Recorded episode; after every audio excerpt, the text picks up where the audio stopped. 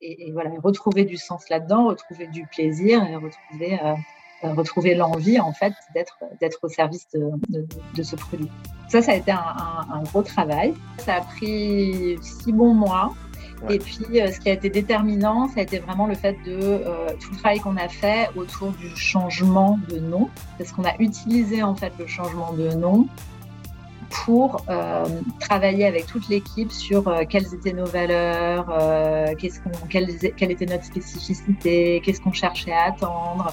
Et, et, finalement, le, ce travail de nom, c'était dans quoi est-ce qu'on se retrouve. Bonjour à tous et bienvenue sur le podcast CIO Révolution, le podcast des DSI modernes.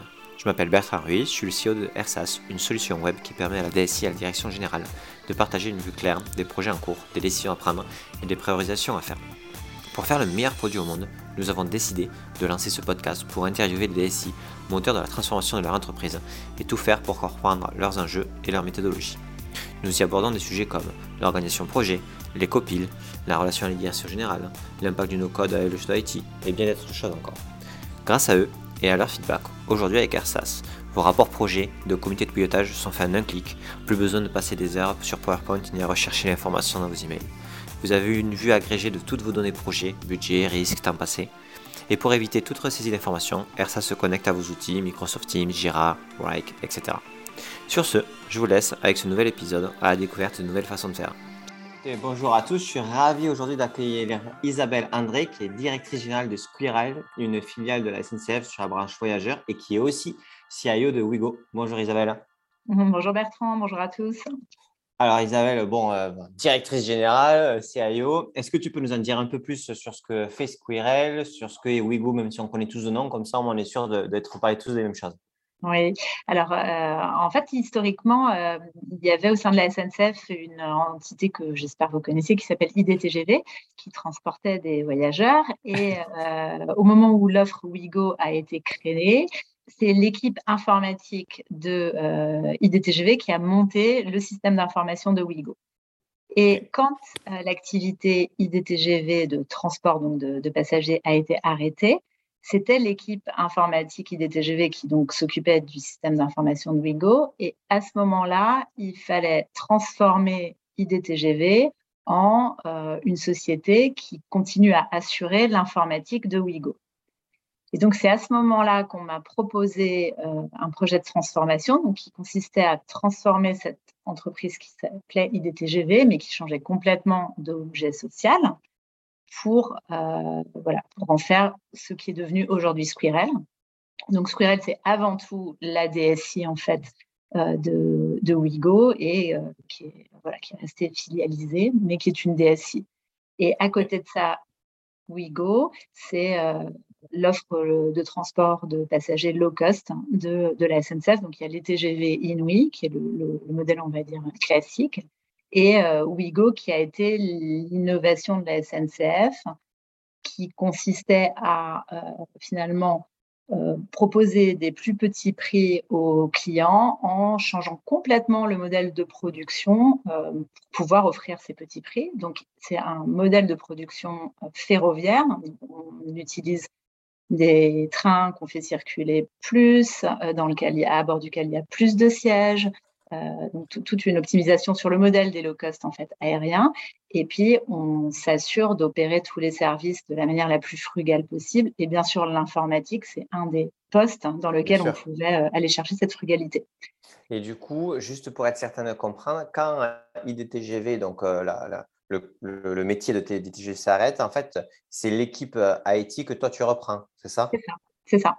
Donc, donc IDTG, c'était euh, peut-être une centaine de personnes. Et, euh, et, il y avait une équipe IT qui était peut-être une vingtaine de personnes à l'époque. Il s'agissait de reprendre cette équipe-là, de la remobiliser vers un nouveau projet, hein, puisque en fait, ils avaient perdu leur produit historique et de les reconcentrer sur euh, leur, ce qui était à l'époque le petit frère, hein, le, petit Wigo, pour qu'ils euh, soient au service du développement de cette activité.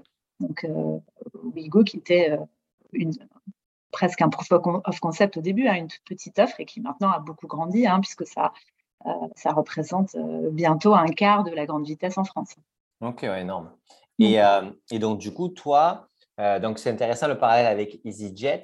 Donc, toi, tu, avec tes équipes, vous, euh, vous créez euh, la plateforme IT qui permet en fait d'opérer de manière industrielle ce service-là.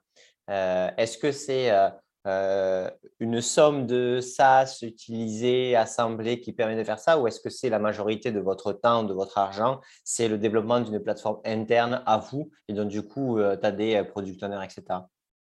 Alors, c'est effectivement un mélange. Euh, donc, c'est un, En fait, c'est un système d'information qui doit permettre d'assurer euh, l'ensemble des processus métiers euh, d'un opérateur de transport. Et pour réussir à couvrir tous ces processus, il y a un ensemble de, briques en fait qui sont nécessaires. Une partie des briques, on a été les chercher sur le marché auprès d'éditeurs de logiciels et une partie, on les a développées nous-mêmes et en tout cas, on a intégré euh, l'ensemble de ces briques pour faire bah, une, solution euh, euh, de bout en bout en fait de, transport. Ok, et donc du coup, aujourd'hui, par rapport au, temps passé, par rapport à la charge de tes équipes, c'est plutôt l'évolution et la maintenance des briques cœur de métier que vous avez développées ou le remplacement de certaines briques externes et ou l'ajout de nouvelles autres Alors ça, ça, varie. Hein. En fait, euh, euh, régulièrement, on est amené à, à comparer les, éditeurs qu'on peut avoir en place et puis à regarder s'il y a des nouvelles solutions sur le marché euh, qui, peuvent être plus intéressantes et à les renouveler. On a fait un très gros projet de modification vraiment du cœur du système fin 2017. Hein. et en remplaçant la, brique que nous on appelle l'inventaire, c'est-à-dire c'est-à-dire la partie qui contient tous les prix, euh, le stock des sièges qui sont en vente, euh, surtout euh, tous les trains pour toutes les dates. Donc, on a fait un gros projet de renouvellement il y a quelques années maintenant. on a en place du revenu management, qui est aussi appuyé sur un, logiciel du marché. on a redéveloppé, mais ça, il faudra que en fait, que je te reparle plutôt de ce qu'on a fait depuis comme autre projet pour comprendre comment on fait évoluer en fait ces systèmes. Donc il y a des logiciels qu'on choisit à un moment donné parce que ce sont les plus efficients et régulièrement, euh, au moment des renouvellements des contrats, on se pose la question de, les changer par d'autres. Et puis, il y a aussi le fait qu'à la SNCF, euh, il y a des nouvelles offres qui se créent. Il y a eu notamment Ouigo Espagne, donc le, modèle de, train euh, qui a été recréé en Espagne pour lequel on a dû reconstruire tout un système d'information. Et c'est l'équipe Squirrel qui s'est occupée de ça, de cette construction. Et là, ça a été l'occasion, comme on repartait d'une page blanche, de se re-questionner sur soit des éditeurs qu'on avait retenus pour Wigo France, soit des, applicatifs qu'on avait développés dans l'équipe et se dire, ben, est-ce qu'on reprend les mêmes euh, ou pas? Est-ce qu'on remet exactement ce qu'on avait développé pour la France ou bien est-ce qu'on en profite pour euh, en fait en développer une nouvelle version euh, plus récente et plus performante? Et, tu vois, en ce qui concerne l'Espagne, dans, dans, dans, le schéma applicatif, il y a, il y a de ce qu'on fait, il y a tout ce qui est relatif à, la vente, donc le site internet et l'application mobile. Et ce, qu'on a développé pour l'Espagne sur ces briques-là, euh, on, on, vient de les, on vient de réutiliser le même socle applicatif pour migrer la France dessus euh, il y a quelques mois. Ok, et ça, quand tu dis euh, on, donc euh, vous êtes une vingtaine de personnes aujourd'hui à, à, ou vous êtes un peu plus? Alors aujourd'hui, on est un peu plus nombreux, on est une quarantaine. Ok, et du coup, quand tu fais ces développements, c'est avec ces 40-là plus de la presta externe ou c'est vraiment vous en interne? Alors, c'est, euh, on, a un modèle où on est à peu près à 60% de ressources internes et 40% de ressources externes. Euh, et, au gré des projets, par exemple, bon, voilà, monter tout le système d'information de, de Wigo Espagne, c'est un projet qui nous a pris un peu moins d'un an, mais où il y avait beaucoup de charges en plus du travail qu'on fait de maintenir et de faire évoluer le système pour la France. Donc là, évidemment, on est monté à quasiment doubler les équipes avec des externes. Et puis quand le projet euh, est parti en production, ben, en fait, on, laisse partir ces externes. Donc c'est euh, c'est assez modulable. Euh, au, gré des projets, on fait rentrer des ressources complémentaires pour renforcer les équipes internes. J'avais rencontré quelqu'un de EasyJet qui m'avait dit que faire du low cost, ça coûte cher. Parce que, parce que tout, doit être, tout doit être carré, on n'a pas le droit de perdre du temps, d'avoir des processus pas optimisés, etc. Est-ce que la, les processus du coup métier que vous avez vous informatisé, digitalisé, tu, as vu qu'il y avait une montée en puissance dans l'industrialisation de tous ces processus-là pour que vraiment ça puisse tenir le rythme ou est-ce que ça s'est fait dès le début, le modèle était carré comme ça? En fait, je trouve que ce qui est compliqué quand tu fais du low cost, c'est de trouver le juste niveau d'industrialisation.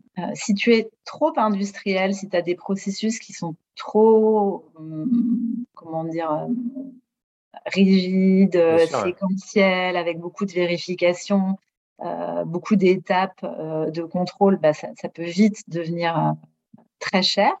Et en même temps, c'est plus sécurisant.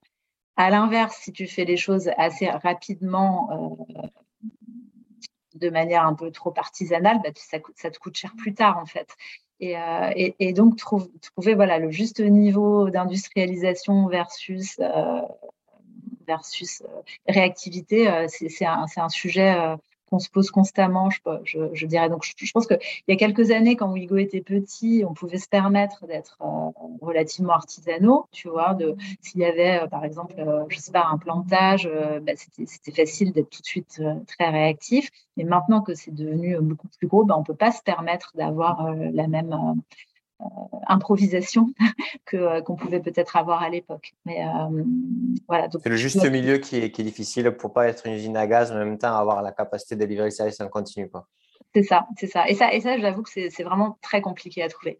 En, plus, aujourd'hui, on voit bien avec tous les sujets de, par exemple, de, sécurité, il y, a des sujets en fait qui coûtent très cher, mais pour tout le monde. Hein, pour le c'est vrai que tu sois low cost ou pas low cost, en fait, il y a aujourd'hui des sujets de robustesse euh, dont on peut vraiment pas faire l'économie. Et, plus on est gros, plus on est visible, hein, euh, on a beau être low cost, plus il faut qu'on soit, qu'on, soit prudent en fait. Mm. Clairement. Et, euh, et si tu, si, enfin, je sais pas si c'est clair pour toi parce que c'est pas forcément facile, mais est-ce que est-ce que tu pourrais dire la SI d'un low cost versus la SI d'un non low cost sur la même activité C'est quoi les grandes différences? Est-ce que, comme tu disais, c'était c'est euh, l'adaptabilité Est-ce que c'est la sécurité? C'est quoi les grandes différences sur le même, la même typologie de business, mais un low cost et un pas low cost? Bah, c'est assez vaste comme question, mais ce qui me vient tout de suite comme ça en tête euh, par rapport à ce que tu dis, c'est que quand, on cherche à être low cost, non pas au niveau du SI, mais vraiment au niveau de l'offre, ce qu'on va chercher, c'est avoir les processus les plus automatisés possibles. Puisqu'en fait, souvent, ce qui va coûter cher, c'est d'avoir les people qui vont être derrière euh, physiquement pour accompagner les clients ou, euh, ou, dans les call centers, etc. Donc, au niveau de, de, du SI, on va nous demander, et c'est peut-être ça ce que voulait dire ton interlocuteur chez EasyJet, on va nous demander de faire beaucoup plus de choses, puisqu'on va être amené à digitaliser ce qui euh, ne sera pas proposé par, par, par l'offre elle-même, tu vois. Donc, quand tu n'as pas des vendeurs en gare pour vendre ton offre, bah, il faut forcément que euh, tes ventes euh, sur Internet ou sur application couvrent tous les cas euh, qui, peuvent être imaginés. Là où, en fait, si tu as un vendeur derrière son guichet, bah, il, va, il, va, il va savoir plus, plus naturellement répondre à, à, toutes les questions. Mais toi, dans ton SI, quand tu n'as pas ces vendeurs-là, quand tu n'as pas l'homme, l'humain qui va manipuler pour le compte de l'entreprise le SI, bah, tu, vas devoir être plus, plus exhaustif hein, dans, dans, dans, les cas que tu vas devoir traiter. Ouais, là, le côté product management doit être sympa. Oui, oui, oui, effectivement. Tous les, tous les cas à gérer. OK. Et euh, d'accord, très clair. Et est-ce que tu, euh, tu penses que, la, que euh, ben, ce que vous avez développé, qui est quand même un cœur de métier pour opérer une, une, une, une entreprise de mobilité low cost, euh, peut être clairement euh, un outil revendable à des acteurs étrangers euh, qui feraient ça dans d'autres pays et qui n'ont pas encore ce SI-là Ou est-ce qu'à chaque fois, comme tu l'as fait en Espagne, il y a des complexités peut-être locales qui font qu'il y a des grosses briques à chaque fois qu'il faut refaire? Non, en fait, je pense que plus ça va, plus on, a réussi à construire, enfin, construire ou assembler euh, un système d'information qui est clé en main. Et on voit bien que, euh, tu vois, ce qu'on a mis euh, près de 10 ans à, construire pour, pour un Wigo, on a été capable de le déployer en voilà, rapidement Ils n'ont pas encore tout, tu vois, mais ça va beaucoup plus vite. Et qu'à l'avenir, bah, quand la SNCF ira s'implanter sur d'autres d'autres pays, on sera encore plus rapide dans la capacité de déployer un système d'information déjà prêt. donc après, en fait, finalement, le plus long dans ces projets, c'est pas c'est pas la mise en place du système d'information, c'est plutôt la réflexion en amont au côté de l'entreprise hein, euh, sur euh, comment est-ce qu'ils veulent travailler, comment est-ce qu'ils veulent fonctionner. Et finalement, tu vois, euh, je ne sais pas, un pays comme le, souvent les directions marketing, ils, vont partir du principe que bah, l'Espagne, c'est pas comme la France, donc il va falloir que ce soit différent. Et en fait, ça va être toute cette négociation pour aller dire, bah, est-ce que vous êtes vraiment sûr que vous avez toutes ces spécificités de marché et que donc ce qui a été développé et qui est bon pour la France n'est pas bon pour l'Espagne? Mais ça, je dirais qu'on a on a souvent ça en informatique de manière générale sur nos projets, euh, n'est-ce pas? C'est pas ça, c'est pas commun à... non, ouais. Ok. Donc aujourd'hui, ouais, toi, tu, vous avez quelque chose de robuste qui est adaptable, et donc du coup, en fonction de chaque euh, périmètre, mais aussi, chaque euh, pays, mais aussi les personnes, ben, bien sûr, il y a des demandes, il pourrait y avoir des demandes, mais déjà la base est, la base est là, quoi. Alors, en tout cas, nous, on ne cherche pas. tu vois, Squirrel, on est vraiment une filiale interne. On est au service de la SNCF, au service de l'interne. Et on n'a pas du tout euh, le, comme objectif de, de, vendre des services à l'extérieur de la SNCF. Hein. Ouais, pas très clair.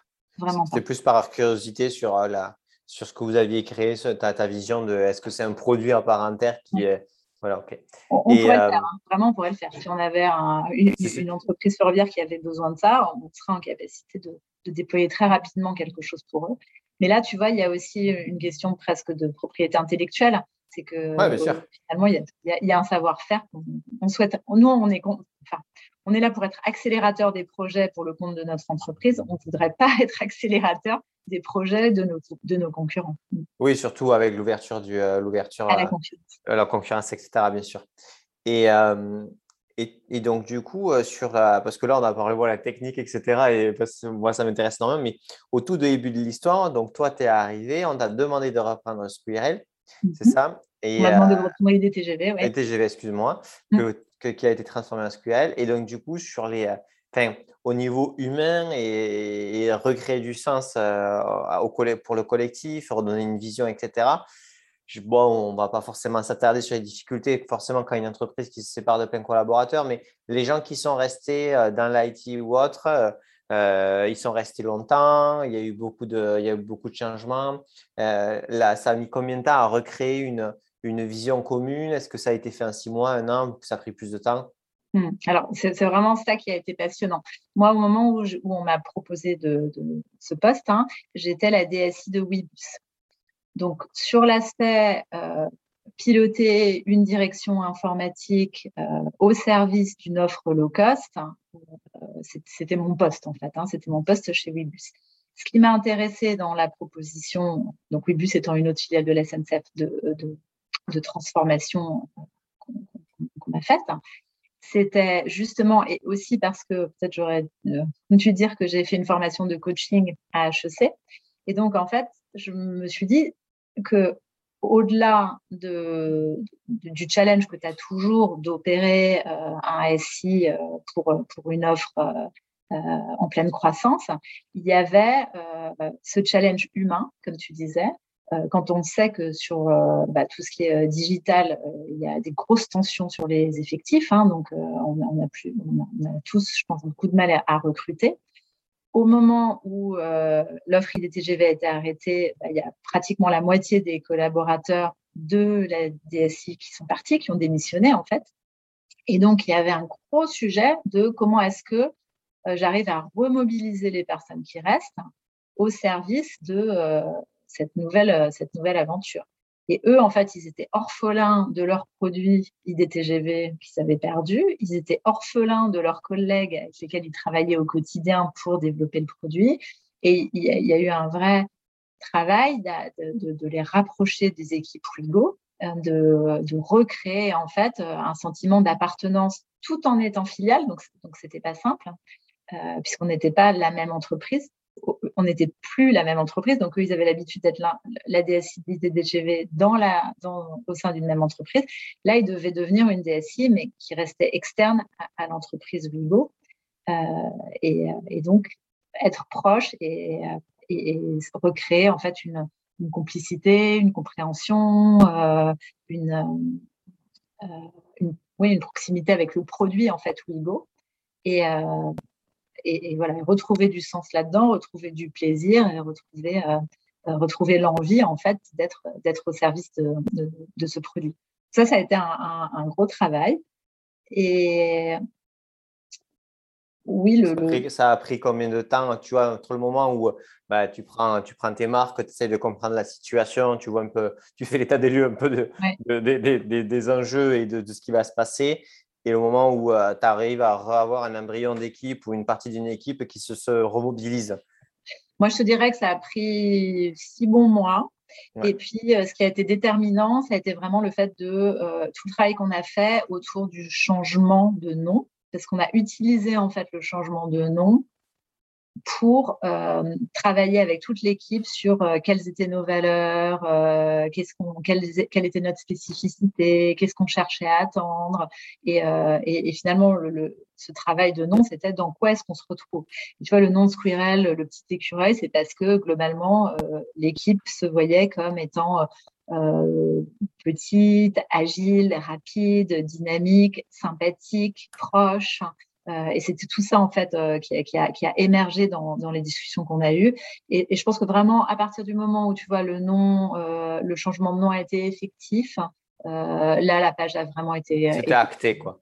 Ouais. Et entre temps évidemment on avait recruté d'autres personnes, donc les, on va dire que un peu le, traumatisme hein, que, ce qu'il avait vraiment vécu pour certains d'entre eux comme un traumatisme. Ouais, c'était une grande marque, elle était connue. Oui. C'est pas ça ne doit pas être évident non plus au point de vue externe quand tu as une marque comme ça qui disparaît dans laquelle toi tu as mis beaucoup de temps d'énergie, de, des fois de l'assumer et de le vivre bien. Quoi. Ouais, c'est ça. Et puis surtout, tu vois, enfin, quand, quand tu es euh, au service d'une offre et d'un produit, euh, que tout à coup on te l'enlève et on te dit bah, maintenant il faut que tu te mettes au service d'une autre offre, d'un autre produit, qui peut en plus être perçu un peu comme étant euh, celui à cause duquel ton produit est mort. Ah c'est clair. Bah c'est clair, je n'avais pas fait le lien, mais c'est vrai. C'est en fait, tu bosses pour, pour les raisons qui ont fait que tu as arrêté de. de... Ouais, non, c'est ah, dingue. Ouais. C'est pas aussi simple que ça, mais tu vois, ça, tu, peux, tu peux aussi te faire des raccourcis hein, comme ça. Oui, bien sûr. Et, euh, et euh, au niveau. donc, tu as un client interne donc, dans la SNCF, etc. Comment mm-hmm. ça se passe euh, le lien entre, euh, parce que donc tu es filialisé, euh, même si c'est, même s'il y a une relation projet, ça reste une filiale. Tu, gères comment la priorisation des projets? Dans le sens où, est-ce que en face de toi, tes clients sont OK sur le fait qu'on ne peut pas tout faire en même temps? Est-ce qu'ils le, voient eux-mêmes? Est-ce que la priorisation se fait ensemble? Comment ça se passe Parce que la relation, elle est un peu faussée. Tu as un seul client et en même temps, c'est lui qui te finance. Euh, il voudrait sûrement que ça aille plus vite. Des fois, ça peut amener à des situations ou à des, ou à des priorisations un peu, un peu complexes et un peu difficiles, euh, dans tous les cas dans le dialogue. Comment vous, ça se passe euh, Comment vous avez réussi à mettre en place des, des méthodes qui font que ça doit, j'espère, bien se passer? Alors déjà, tu vois, c'est là où ma casquette de CIO de Wigo est très importante. C'est en étant présente au comité de direction de Wigo, dans toutes les réflexions stratégiques, forcément, ça me permet, moi, d'être alimenté en direct sur l'importance relative de tous les sujets qu'on peut recevoir. Déjà, tu n'es pas juste une filiale externe de prestation de service. Tu fais partie de la stratégie de la boîte. Euh, comme un membre du comité de direction, euh, classique au final. Voilà, et ça, ça permet une articulation managériale, tu vois, une articulation des enjeux euh, en circuit très très court, contrairement à quand tu es vraiment une société externe euh, et où du coup ça transite par des commerciaux, euh, des, instances externes. Donc ça déjà, c'est un point qui est, qui est, déterminant. Et cette proximité avec le directeur général de Wigo, avec l'ensemble du CODIR de Wigo, fait déjà que moi, tu vois, on a un comité de direction tous les lundis, je sais exactement euh, quels sont les, les, points les plus importants pour notre développement, quels sont euh, au contraire euh, les pain points qu'on a et qu'il faut vraiment qu'on adresse, etc. Donc ça, c'est déjà un premier élément. Ensuite, ce qu'on fait, c'est que euh, je pense que c'est comme une DSI classique, on, on, a en fait l'ensemble des demandes qui nous sont faites nous, ce qu'on fait, c'est qu'on évalue très rapidement. En fait, on a mis en place ce qu'on appelle des, des flash, des flash études. Donc, dès qu'il y a des sujets qui émergent, on, organise une réunion entre mon équipe et l'équipe métier qui est demandeuse euh, vraiment de maximum deux heures, juste pour qu'ils nous expliquent quel est le sujet, que nous, on réagisse euh, très rapidement euh, sur ce qu'ils nous disent, que on puisse comme ça rapidement les orienter en leur disant bah, que vous faites, peut-être si vous faisiez comme ci ou comme ça, ce serait plus simple, ou bien, oulala, non, allez pas nous rajouter ça parce que ça va être encore plus compliqué. Et comme ça, déjà, on est capable de leur dire en taille de t-shirt, on va être sur du XL, du L euh, ou, des, choses comme ça. Donc, avant de faire, euh, donc, premier point, tu m'as dit, donc, tu es au comité de direction, donc forcément, ça te permet d'avoir les insights indirects et le rationnel. Second, c'est à chaque enjeu qui émerge, tu fais, avant même un pré-cadrage ou un cadrage, euh, tu appelles ça un flash étude, c'est on fait un, un point chaud d'échange pour être certain de comprendre les enjeux, euh, bien échanger pour, pour que tout le monde IT métier ait la vision de euh, ce problème-là. Si on doit le résoudre euh, de cette manière-là ou de ces manières-là, ça peut, ça peut être compliqué. Enfin, c'est un premier point de compréhension mutuelle, c'est ça? Parce que déjà, tu vois, ça permet parfois de leur donner une orientation parce que le métier, souvent, ils ne se rendent pas compte de ce qui va être plus ou moins compliqué techniquement. Bah ouais. Donc, en fait, tu vois, avant de faire ça, il pouvait arriver qu'ils nous fassent une expression de besoin, ils passent, je ne sais pas, des semaines à rédiger une expression de besoin. Et nous, après, on passait, euh, encore une fois, je fais caricatural, mais des semaines à, instruire ça. Et tout ça pour au final leur dire, ah ben non, euh, votre truc, c'est très compliqué. Et si vous aviez fait euh, de telle manière, bah, ça aurait été plus simple. Et là, en fait, tout le monde a perdu collectivement des semaines entières alors que si on avait eu une discussion d'entrée de jeu, on aurait peut-être pu les orienter vers la solution euh, peut-être la plus, la plus simple pour nous, tu vois. Et comment tu... Euh, moi, tu vois, par exemple, je, je, je, je, me suis posé la question sur la question donc, de la, du premier échange, comme tu dis, d'expression de besoin ou autre. Toi, tu dis c'est une réunion de deux heures avec les équipes. Est-ce que tu est-ce que tu penses que si la personne, euh, parce que bon, du coup, ça, il peut y avoir une certaine synchronicité pour y arriver, est-ce que tu penses que si la, les personnes qui avaient les problèmes faisaient euh, euh, des vidéos de 2, 3, 4, 5 minutes déjà pour expliciter le souci sans avoir l'écrit, ça serait déjà un, premier step de compréhension ou, ou non, parce qu'en fait, ça ne va, pas être, ça va pas être assez, assez clair, il y a besoin d'échanges de, en continu dès le début? Là, l'intérêt, c'est que ce soit interactif, tu vois, pour qu'il y ait vraiment, que ce soit une session un peu comme un brainstorm, tu vois, où, mais je, te parle vraiment d'un moment où on est à l'émergence du besoin côté métier, tu vois. Et euh, alors, oui, je pense que la petite vidéo, ça peut être intéressant si ça permet d'avoir en, live vraiment le, le vrai enjeu qu'il y a derrière. Euh, mais il faut quand même, je pense qu'il y ait cette interactivité qui fait que bah, la personne du métier, elle te parle de son idée et toi, tu lui dis, mais est-ce que tu as pensé à faire plutôt comme ci ou plutôt comme ça? Parce que nous, d'un point de vue des systèmes, ça nous faciliterait quand même beaucoup la vie. Et là, la personne, soit elle te dit, bah non, c'est pas possible, il faut vraiment que ce soit tel qu'elle l'avait imaginé, soit elle te dit, ah bah oui, tiens, je n'y avais pas pensé. Euh, euh, et, du coup, ça, permet de, quelque part d'orienter la réflexion très très en amont dès le début vers ce qui va être plus simple euh, techniquement. Ouais, ok, d'accord. Donc vraiment, ce point, on a un insight qui est remonté. Euh, on organise une réunion avec l'ensemble des parties prenantes IT métier pour être certain de bien comprendre et voir quelle direction il faudrait prendre si on devait le résoudre. Et là aussi, tu vois, la, enfin, je pense à cet été, le pass sanitaire. Euh, ça a été un sujet qui était, qui était intéressant parce que donc, euh, le, le, gouvernement hein, nous a demandé de mettre en place des contrôles de pass sanitaire à bord de tous les trains et ça a été annoncé le 12 juillet. Il fallait que ce soit en place le 1er août. Bon, donc nous. Propre. Pas de souci, easy. Comme ça, hop, tu as 15 jours, tu te débrouilles. Euh, en fait, c'est des sujets, il y a beaucoup de façons de, euh, de les appréhender. Ah, et, euh, et, en fait, moi, l'échange avec euh, Stéphane, le, DG de Wigo, ma en quelques minutes, il m'a dit écoute, il y a ce sujet, bien sûr, il faut qu'on soit en conformité avec, avec la demande qui est faite. Et moi, en ce moment, mon sujet qui me semble majeur, c'est comment est-ce que je fais en sorte que ma population de contrôleurs qui vont se retrouver à faire face à la mauvaise humeur et au rejet des clients qui peut-être n'auront pas, seront pas en règle, en tout cas seront, seront fâchés, vont se retrouver face à ça. Donc, ce qui est vraiment important pour moi dans le déploiement de cette solution, c'est qu'en tout cas, vous facilitiez le plus possible la vie aux contrôleurs. Et tu vois, euh, dans, tout ce que c'est de mettre en place un contrôle, bah, le fait d'avoir cet éclairage de, c'est quoi vraiment l'enjeu max pour, pour le DG, c'est euh, ça nous aide, nous, euh, côté IT, à, à savoir bah, qu'est-ce qui est, qu'est-ce qui est le, le, principal point à prendre en compte. Et du coup, ça nous oriente vers la solution à mettre en place techniquement.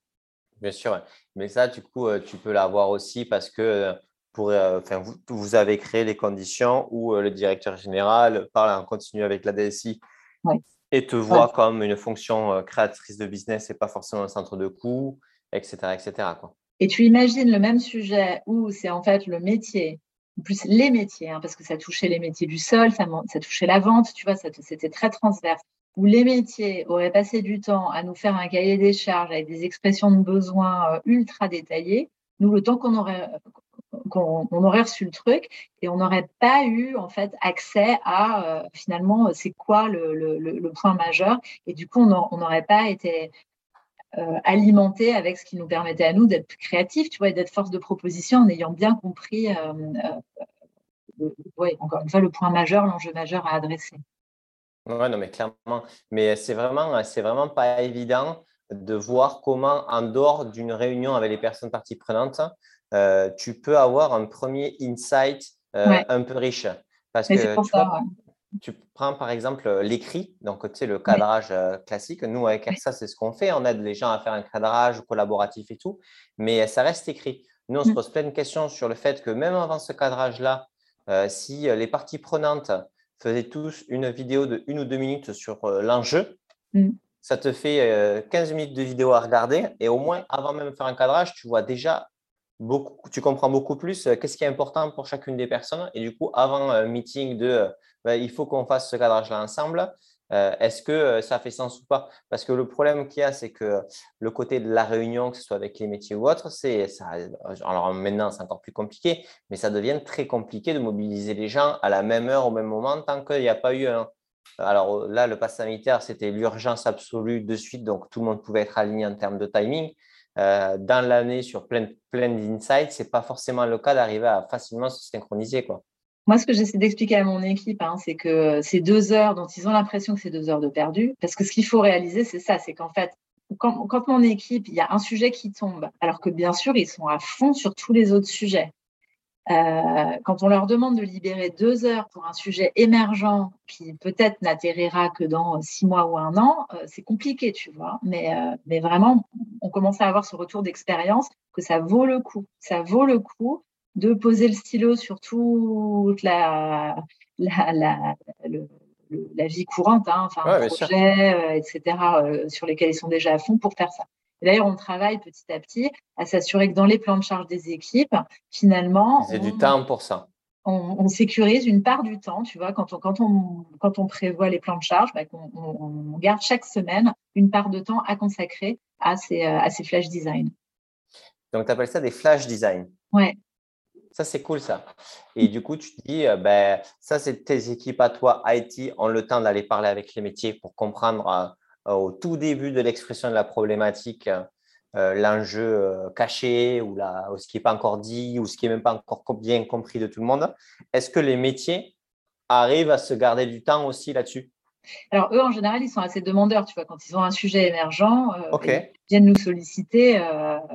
donc, c'est eux, ils seraient, si on les écoutait, on serait tout le temps en étude de plein de choses, en plus de ce qu'on est en train de, délivrer, tu vois. Donc, ok, euh, donc eux, ils ont eux, ils libèrent le temps largement, quoi. C'est ça. Enfin, en tout cas, comme c'est eux qui cherchent à obtenir un résultat de notre part, ils vont être euh, assez, euh, assez volontaires pour le. quand, tu, quand, tu, veux quelque chose, tu vas aller le chercher. Ça va être. Et encore une fois, c'est c'est pas, c'est, oui, c'est pour partager ce qu'elle est vraiment en jeu de leur côté, mais c'est aussi pour que nous, on les oriente, euh, si possible, vers la solution qui sera la plus simple euh, d'un point de vue informatique, tu vois. ce qui est quelque chose qui arrivait trop tard dans un processus classique d'expression de besoin et ensuite travail sur l'expression de besoin de la part de, des équipes informatiques souvent, tu vois, euh, on, arrivait avec un livrable qui était l'étude détaillée euh, où c'était euh, trop long, trop cher, parce que c'est toujours trop long, trop cher, évidemment. Et on leur disait, mais si par contre vous faisiez de telle ou telle manière, ce serait plus facile. Et on repartait sur une itération, tu vois. Et du coup, c'était assez décevant même pour eux, parce que finalement, quand tu travailles ton expression de besoin et tu t'imagines la façon dont, toi tu penses que ça va être, et tu passes du temps à l'écrire, et qu'après on te dit, bah non, finalement, euh, ton truc c'est trop compliqué, euh, revois ta copie, c'est un peu compliqué. Enfin, c'est pas ouais, Et quelle est la différence que tu vois dans le processus ou dans la culture avec les personnes sur euh, les tickets internes? Je m'explique. En fait, bon, tout le monde a des cultures différentes, et etc. Mais globalement, le marché va vers le fait que euh, quand il y a des problématiques opérationnelles sur des choses qui peuvent être des, des bugs ou une friction, on demande aux personnes de remplir un ticket qui au moins euh, a, le mérite de euh, fixer les choses, de le mettre par écrit. Ce n'est pas un cadrage, mais ça permet de, le dater et de voir, de pouvoir revenir. Et en fait, donc ça, ça j'imagine que tu le fais aussi, mais mhm. que sur certains enjeux, ce n'est pas des tickets.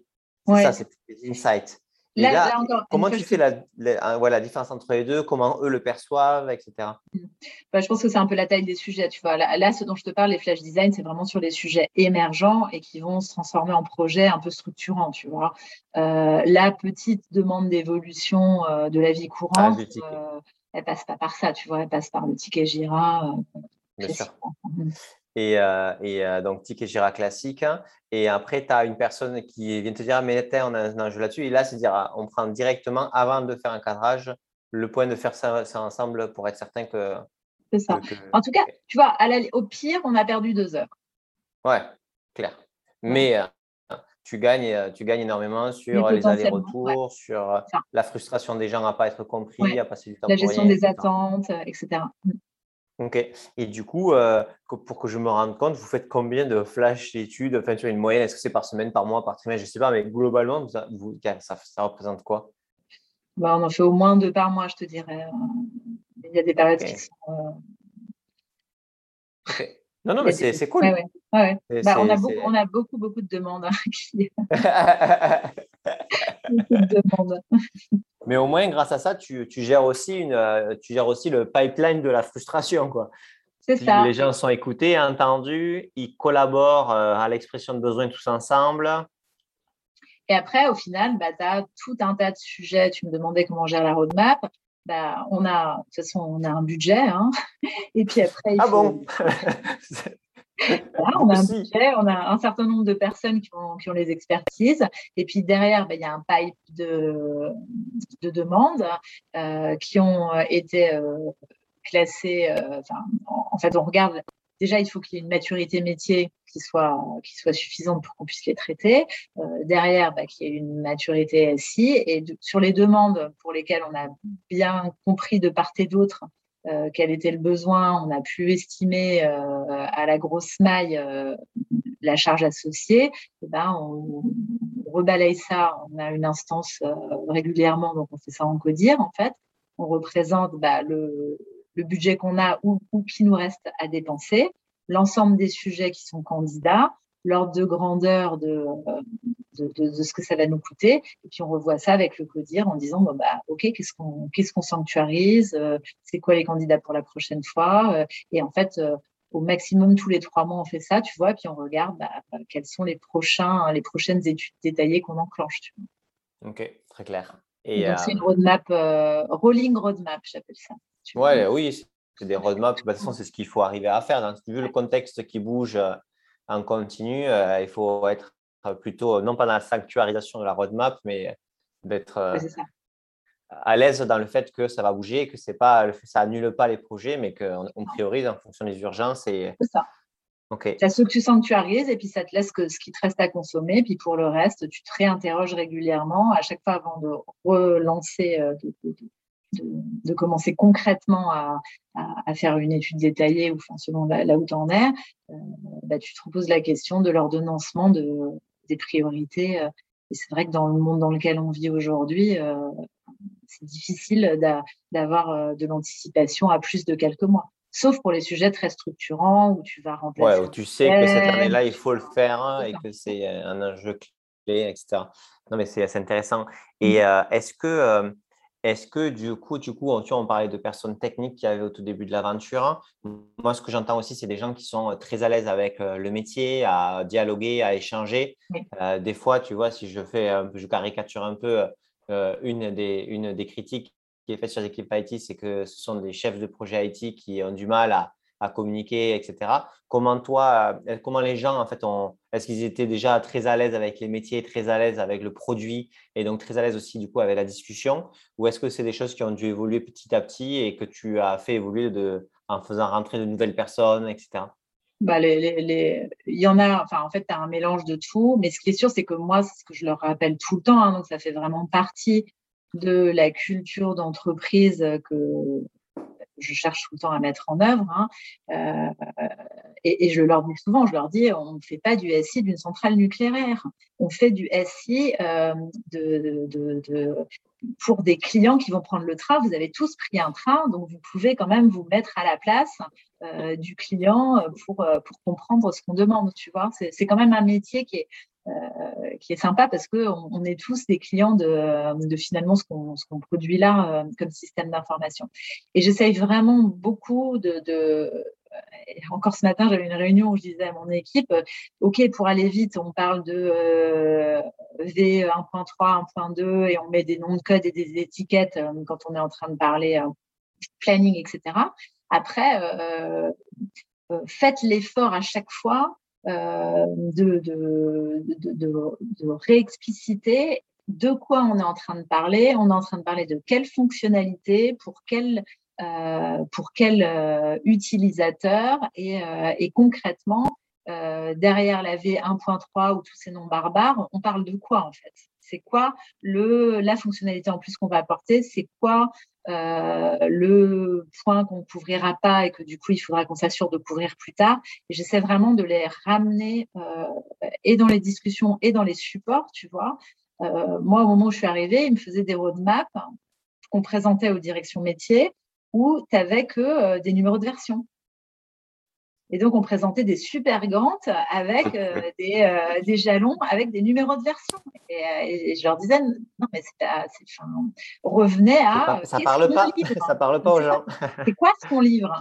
Concrètement, c'est quoi? Donc, donc, je pense que c'est ce travail-là, tu vas de les rendre attentifs, à pas rentrer trop dans, des, dans du jargon et à, et à toujours revenir à de quoi est-ce qu'on parle faire preuve d'empathie, euh, euh, que ce soit avec l'interlocuteur avec qui on échange, que euh, on développe ça pour ces personnes-là qui ont ces enjeux-là.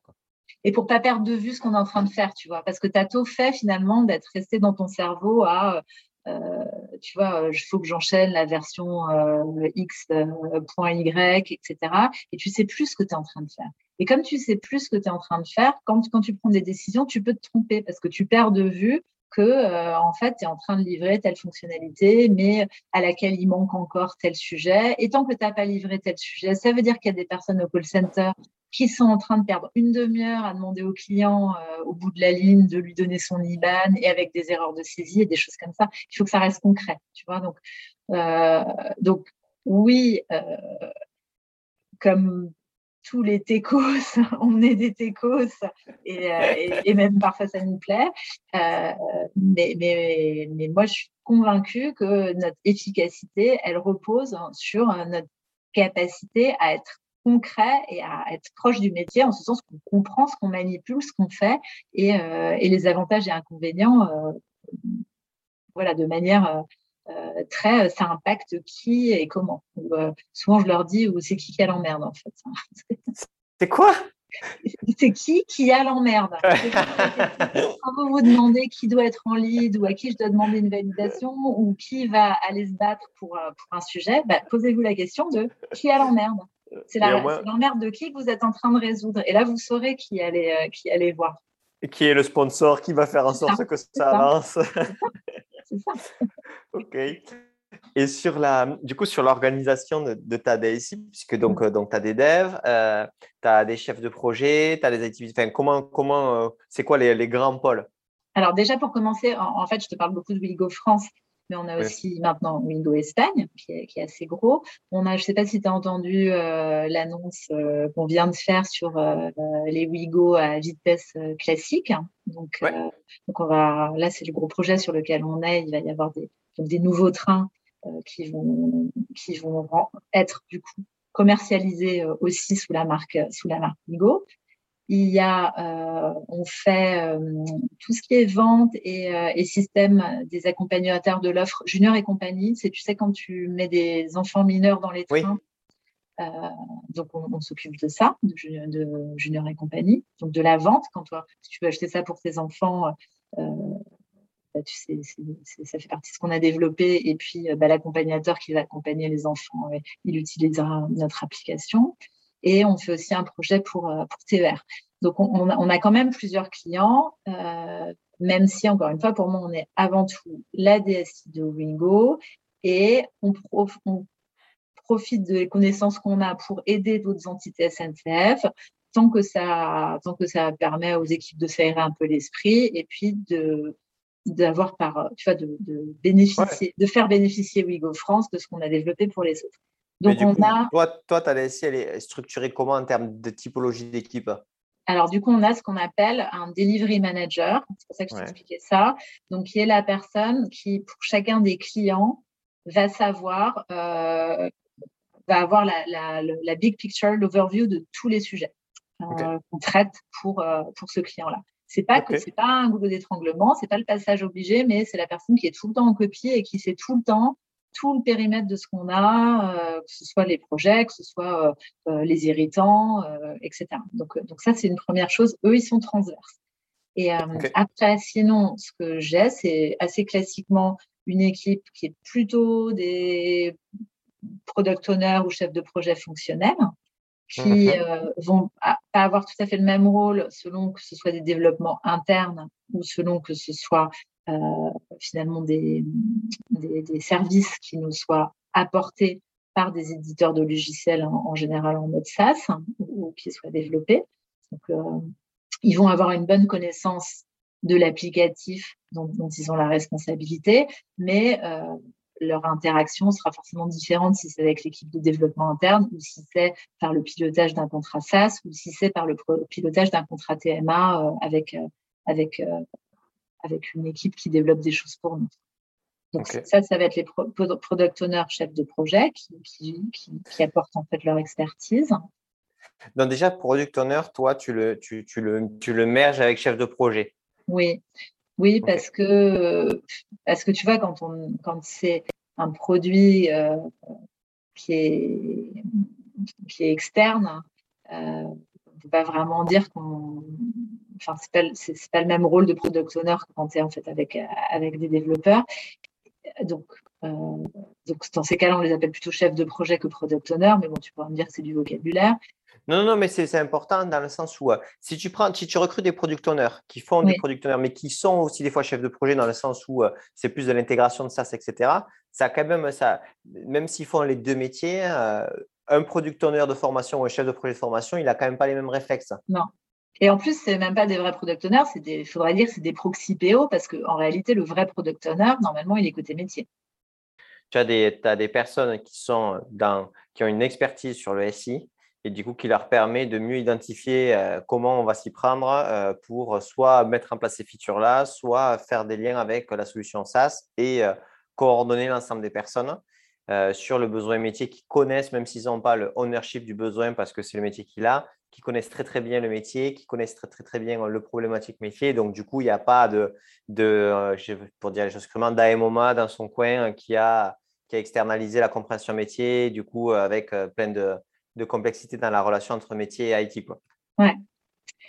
C'est ça. Donc, en fait, tu vois, tu as, une, donc une équipe avec ce, type de profil-là et puis des analystes, tu vois, donc, qui, eux, vont être encore plus vont, aller vraiment dans l'analyse très L'analyste, il va plus aller étudier l'impact de façon détaillée euh, sur, euh, sur quelque chose. Euh, le product owner, il va être plus dans le comment j'ordonnance la roadmap chez le fournisseur, enfin interne ou externe, pour, pour faire arriver tous les tous les features dont on a besoin par rapport à l'ensemble des demandes de la, de la roadmap, tu vois. donc, ça va être ça. Au sein du, du, même pôle, il y a une équipe qui s'occupe de la recette et du support. Donc, on fait pas mal de recettes en interne, nous. Euh, je trouve que c'est pas mal, ça, par rapport au modèle que j'avais vécu avant, notamment chez Webus. Comme on a du mal à avoir la disponibilité euh, des équipes métiers suffisantes pour faire des vraies recettes utilisateurs, ben, euh, mon équipe, elle est à la fois sur des tests internes, mais elle est pas mal aussi en, position recette.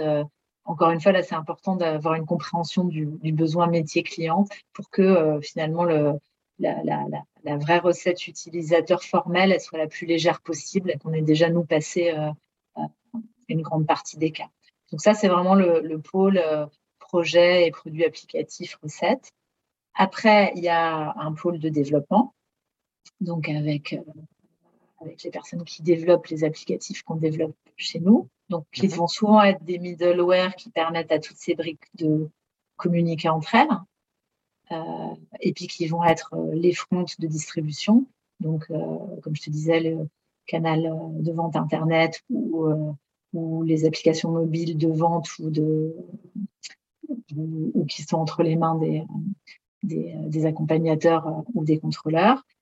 Et puis après, une équipe qui est plus infra-réseau, tu vois, plus, plus classiquement, qui va là s'occuper de l'infra et du réseau ou des réseaux de ce qu'on héberge en propre, qui est vraiment pas grand-chose, hein, c'est très petit, ou qui va s'occuper aussi euh, bah, de tout le monitoring, de tout ce qu'on a dans le cloud, euh, puisque en fait on a, on a du cloud sur euh, Azure et AWS. Et donc, eux, soit, soit ils gèrent l'infra vraiment en dur avec les serveurs qui sont, qui sont hébergés chez nous, soit pour, ils pilotent l'infra cloud. Ok, ok, très clair. Écoute, on arrive à, la fin du podcast. Est-ce que tu as, un élément ou quelque chose dont on n'a pas parlé que tu aimerais bien euh, nous partager ou, euh, ou, on a fait le tour? Non, écoute, je pense que par rapport aux questions que tu as posées, on a, fait le tour. On peut repartir pour une heure, mais ça serait un peu difficile à. Oui, c'est ça. Ce sera, sur, d'autres sujets, euh, j'imagine. Mais non, par contre, je pense que la conclusion principale, c'est que euh, je sais qu'il y, a malheureusement beaucoup d'entreprises, bon, peut-être de moins en moins, mais où on met euh, l'informatique un peu en soute et loin, euh, et loin du métier. Et je pense que c'est des modes d'organisation qui, qui, qui permettent pas d'être d'être efficient parce que parce que ça fait trop d'intermédiaires entre le vrai enjeu, le vrai besoin et puis ceux qui après euh, mettre en production. Ça permet pas d'avoir, parce que là on n'a pas du tout parlé euh, du développement agile ou des choses comme ça, mais tu vois, ça permet pas du tout d'avoir euh, des circuits courts de décision, de compréhension et et, j'avoue que ce modèle-là, hein, tu vois, double d'avoir la responsabilité d'une équipe tout en étant au, au comité de direction, c'est, je pense, c'est, c'est le modèle le plus, le plus performant. Ça, et après, il y a le point qui ne dépend pas de, ni de ta position, ni de, au codir ou pas. C'est, euh, à mon sens, ce qui, qui euh, souvent coince même dans cette organisation-là, c'est la maturité du PDG ou du directeur général dans les enjeux de numérique. Oui. Et, euh, et, ça, ben, même si tu es au, si es au codir, etc., mais que lui, son fonctionnement reste CAPEX, OPEX en continu et qui quand même considère encore l'informatique comme un centre de coût et pas comme un futur créateur de profit parce que si on ne maîtrise pas ces opérations, on ne peut pas, scaler, on ne peut pas être performant, nos marges vont s'effriter. C'est mm. compliqué euh, comme position. Oui, c'est clair. C'est clair. Toi, il semblerait que ton, ton DG soit, soit, au top là-dessus. Écoute, je pense euh, oui, et puis j'avoue que j'ai plutôt des expériences dans ce sens-là, et je pense que c'est de plus en plus le cas. Enfin, parce qu'aujourd'hui, il y a peu d'entreprises qui, euh, qui, et surtout, alors pour le coup, le Covid aura bien aidé, hein, mais qui, euh, qui ne perçoivent plus euh, à quel point euh, le, le, le, numérique, puisqu'on appelle ça comme ça maintenant, maintenant c'est numérique la mode, hein, avant c'était L'internet. C'est l'informatique. À quel parlons, point parlons de l'internet et de l'informatique. c'est juste vital, on ne fait plus rien sans. bon, bah, super, merci pour toi Isabelle, c'était vraiment intéressant. Vraiment merci, c'est top.